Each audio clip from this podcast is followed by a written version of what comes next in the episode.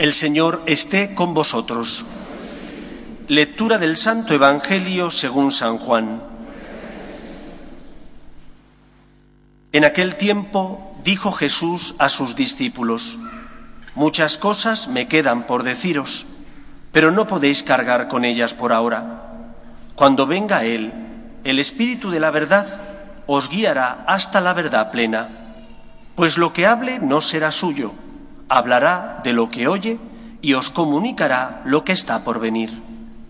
Él me glorificará, porque recibirá de mí lo que os irá comunicando.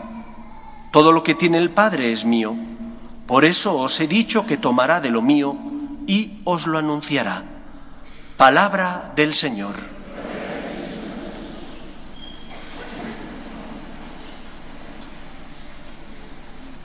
Esta fiesta que hoy celebramos la fiesta de la Santísima Trinidad, es una fiesta que nos habla de Dios. Y quizás alguno pudiera pensar, ¿y a mí qué? ¿Qué me dice para mí? ¿De qué me sirve saber cómo es Dios? En primer lugar, como os decía al inicio, saber cómo es Dios es fundamental porque nadie puede amar aquello que no conoce. Todos hemos sido jóvenes y todos hemos conocido a personas jóvenes que se enamoraron platónicamente de una imagen. Y todos sabemos que el amor de una imagen no es verdadero amor, es amor platónico, pero no verdadero amor. Para que exista verdadero amor tiene que haber conocimiento, contacto, relación. Y cuando lo hay, cuando existe conocimiento, contacto, relación, puedes enamorarte, por tanto, de esa persona porque la conoces. ¿Cómo es Dios? Nos dice San Juan que Dios es amor. Y el misterio de la Trinidad nos habla de que ese Dios amor, cuya naturaleza es el amor, sin embargo son tres personas divinas. Lo primero que tenemos que decir es que es un misterio y que por lo tanto, si es un misterio significa que no podemos comprenderlo en su plenitud. Si tú fueras capaz de entender plenamente a Dios, Dios dejaría de ser Dios. Y tú serías entonces Dios. Dios es aquel que para nosotros, que somos finitos y criaturas suyas, es inabarcable. Cuentan de San Agustín que él estaba un día intentando comprender esto del misterio de la Santísima Trinidad y que tenía la cabeza tan abotargada que decidió, como buen levantino, como buen mediterráneo, darse un paseo por el Mare Nostrum, por la playa que tenía cercana a su diócesis.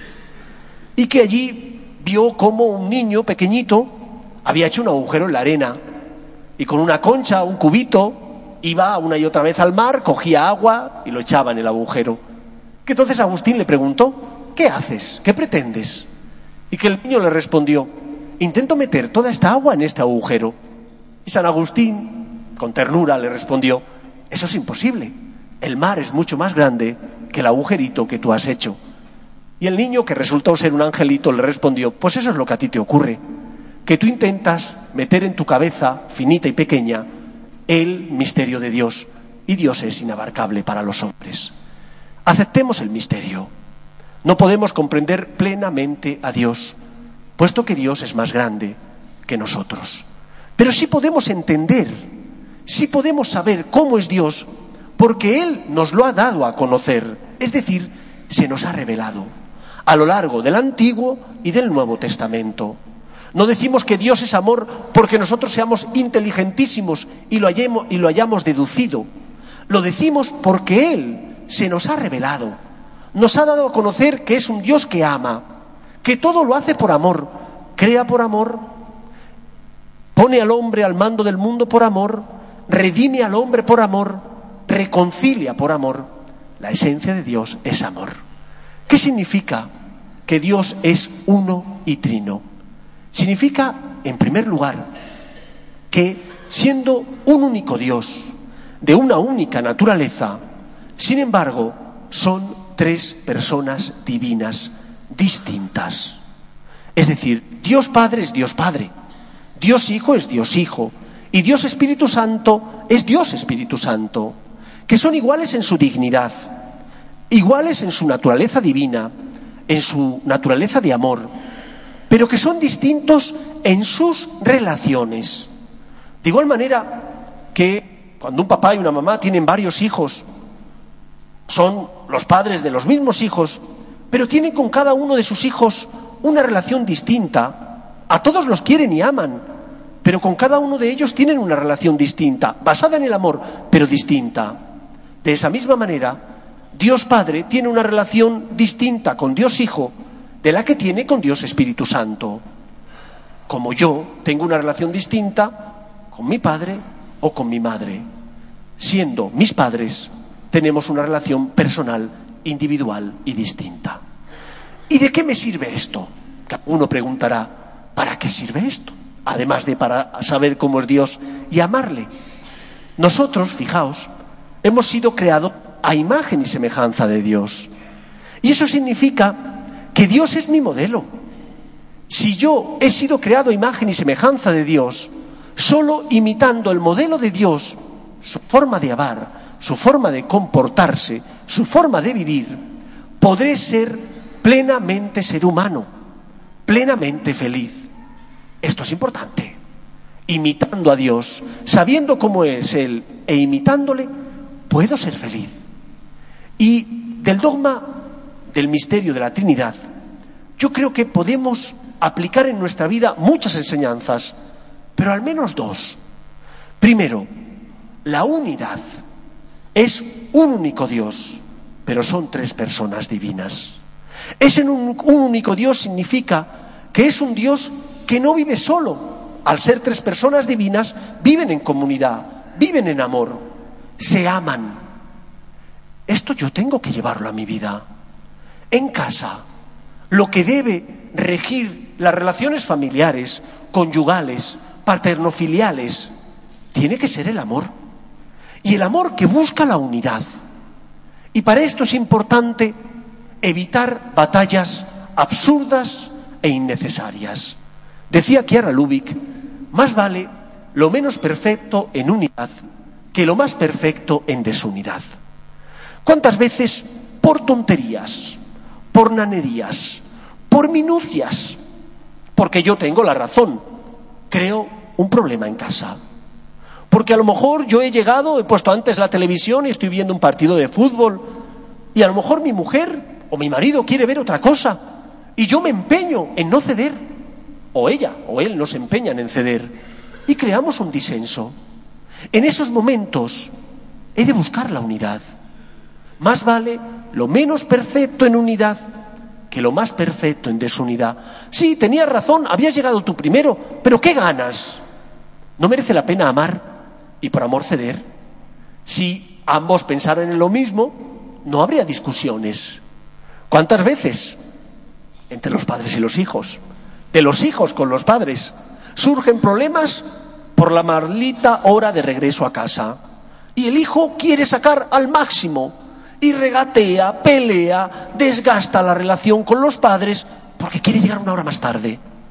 ¿Merece la pena siempre? ¿No merecerá la pena buscar la unidad cediendo?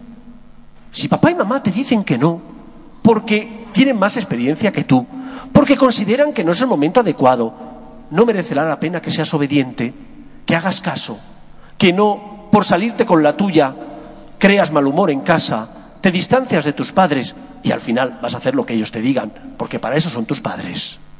Busquemos la unidad.